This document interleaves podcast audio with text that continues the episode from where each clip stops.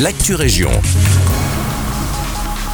Bonjour à tous, ici Victoria. Le 3 septembre prochain, Nivelles vivra sa toute première parade des géants. Chaque année, Largaillon et sa femme Largaillon participent à plusieurs fêtes chères aux acclos. Petite particularité cette année, puisque les deux géants défileront aux côtés de leur fils Lolo, actuellement en rénovation. Des géants venant datent de Namur, de Lessines, de Tilly ou encore de Bouvigny se réuniront également à partir de 11h. Au total, une trentaine de géants seront présents sur le parking de l'hôtel de ville.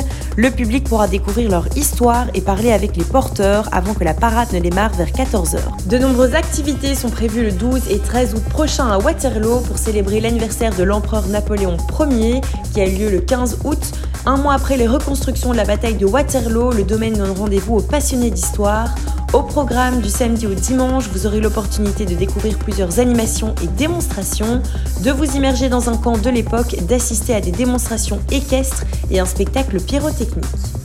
La ville de Nivelles envisage une zone 30 dans les rues de Tine. En effet, les riverains se plaignent de la circulation de transit dans ces rues étroites. Certains automobilistes n'hésitent pas à les emprunter aux heures de pointe pour échapper aux bouchons. Et lorsqu'une dizaine de voitures se succèdent dans ces petites rues, cela pose problème aux riverains.